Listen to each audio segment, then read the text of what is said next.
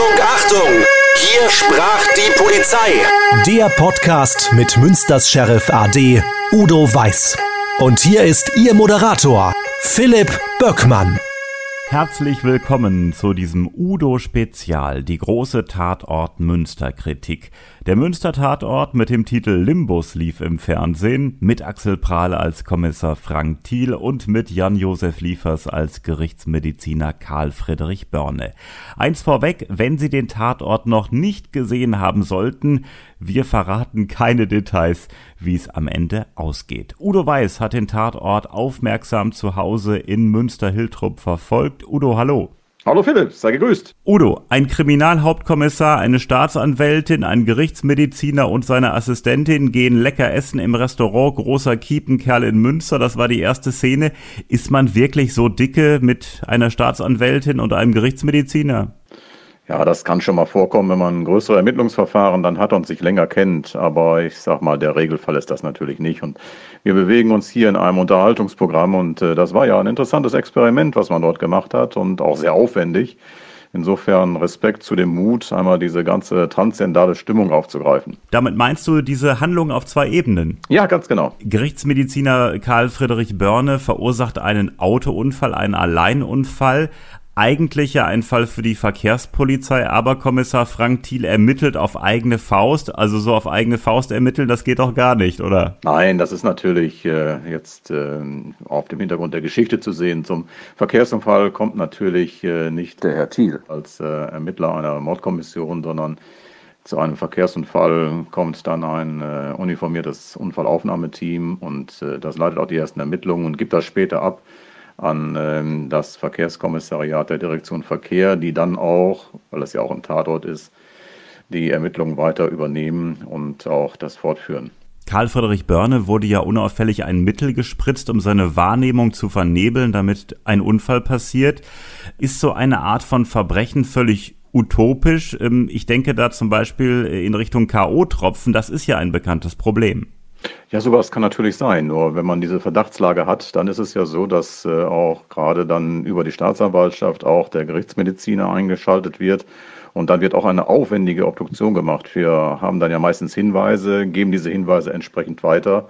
Und äh, dann macht man auch eine sehr intensive Untersuchung. Wir sind dann selber auch dabei, besprechen das dann auch äh, mit dem Gerichtsmediziner, geben die entsprechenden Hinweise dann an in der Rechtsmedizin.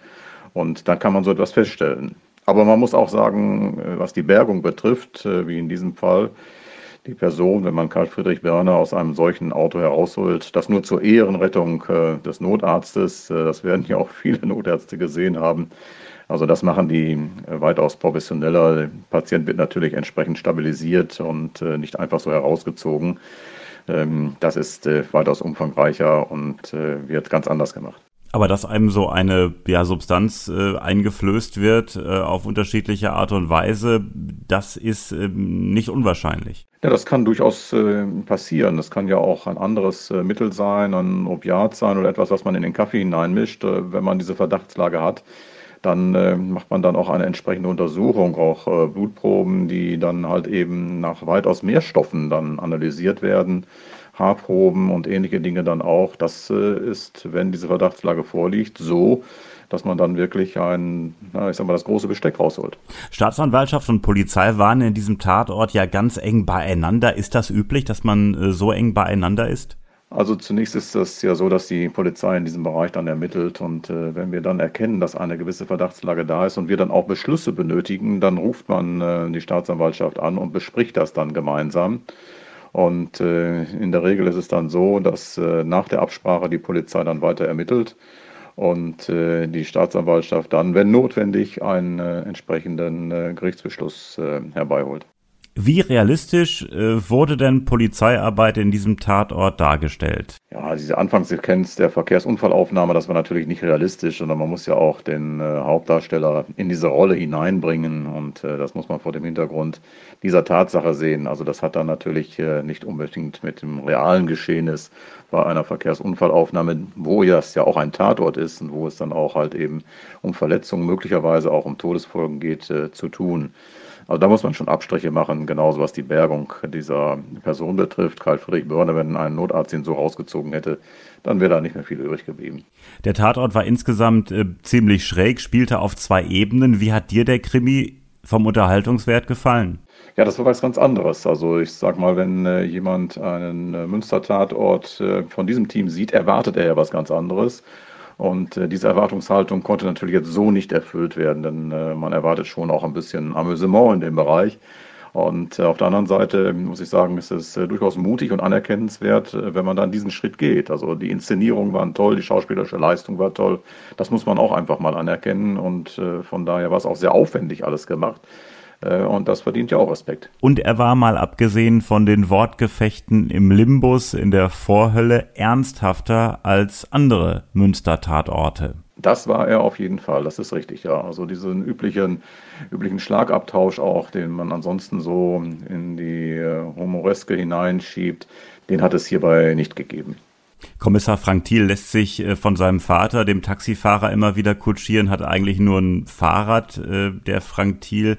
Äh, hat man als Kriminalhauptkommissar keinen Dienstwagen? Ja, nun ist es ja so, dass er keinen Führerschein hat, aber richtig ist, man hätte ja zumindest einen Teampartner dann und man würde natürlich mit seinem Dienstwagen fahren, weil man das Fahrzeug ja auch braucht, nicht nur um auch von A nach B zu kommen, sondern man braucht die Funkverbindung für Überprüfungen. Das kann man ja nicht alles per Handy machen. Man hat anderes Equipment dabei.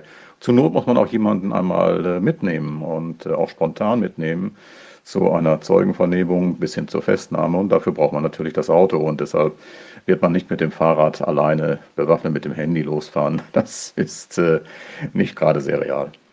Du bist ja gebürtiger Münsteraner wie ich. Also wenn ich da äh, Szenen äh, entdecke, die in Münster definitiv spielen und man sieht was von Münster, da geht mir immer so ein bisschen das Herz auf. Wie geht's dir dabei? Ja, das geht mir auch auf und äh, man muss dann auch sagen, die Stadt nimmt man dann ja auch immer wieder ganz anders wahr. Und äh, es sind ja auch viele Szenen dann auch äh, mit freigegebenem Fahrzeugverkehr, die tatsächlich kleine Gassen als Fußgängerzonen sind. Und die werden dann noch wieder ganz auch anders beleuchtet. Und äh, man sah hier ja auch diese sehr schöne, ich finde sie überhaupt sehr schön, diese Gasse zwischen dem kleinen und dem großen Kiegenkerl. Die hat etwas sehr Anheimelndes und äh, da spielte ja auch eine Szene. Ich habe sie gleich wiedererkannt und man freut sich dann als Münsteraner. Wenn man das so hört, ja, Tatort auf zwei Ebenen. Eine Ebene spielt in der Vorhölle. Äh, wenn man das alles so hört und den Film nicht gesehen hat, dann denkt man, oh Gott, das ist ja ein Klamauk. Aber der Film war schon sehr intelligent. Das war auf jeden Fall. Also es war ein intelligentes Experiment, äh, was man in diesem Bereich gemacht hat. Und äh, es ist ja auch so, wenn man äh, mit Menschen spricht, die äh, mal diese Grenzerfahrung gemacht haben, die haben ja von, ja nicht diesen, aber von ähnlichen Erlebnissen erlebt, dass sie schon mal einiges dann ihr ganzes Leben gesehen haben oder andere Dinge dann auch. Also das hatte schon einen ernsten Hintergrund, ähm, das muss man sagen, aber kaum einer von uns wird diesen ernsten Hintergrund äh, überprüfen können. Udo Weiß über den Münster-Tatort mit dem Titel Limbus. Udo, an dieser Stelle vielen Dank für deine Einschätzung und am kommenden Freitag, dem 13. erscheint die neue Folge. Dann geht's um Führung bei der Polizei hier im Podcast und Udo, dann geht's wirklich um echte Polizeiarbeit. Dann sind wir wieder ganz hautnah dabei. Mein Tipp, abonnieren Sie gerne diesen Podcast, damit Sie keine Folge verpassen und Wünsche, Fragen und Anregungen schicken Sie einfach per E-Mail an podcast.hiersprachdiepolizei.de. Udo, und ich freue mich auf die nächste reguläre Folge. Ja, ich mich auch und äh, denke, dass wir dort wieder interessante Geschichten zu berichten haben. Auf jeden Fall. Udo, bis zum nächsten Mal. Bis dann. Ciao.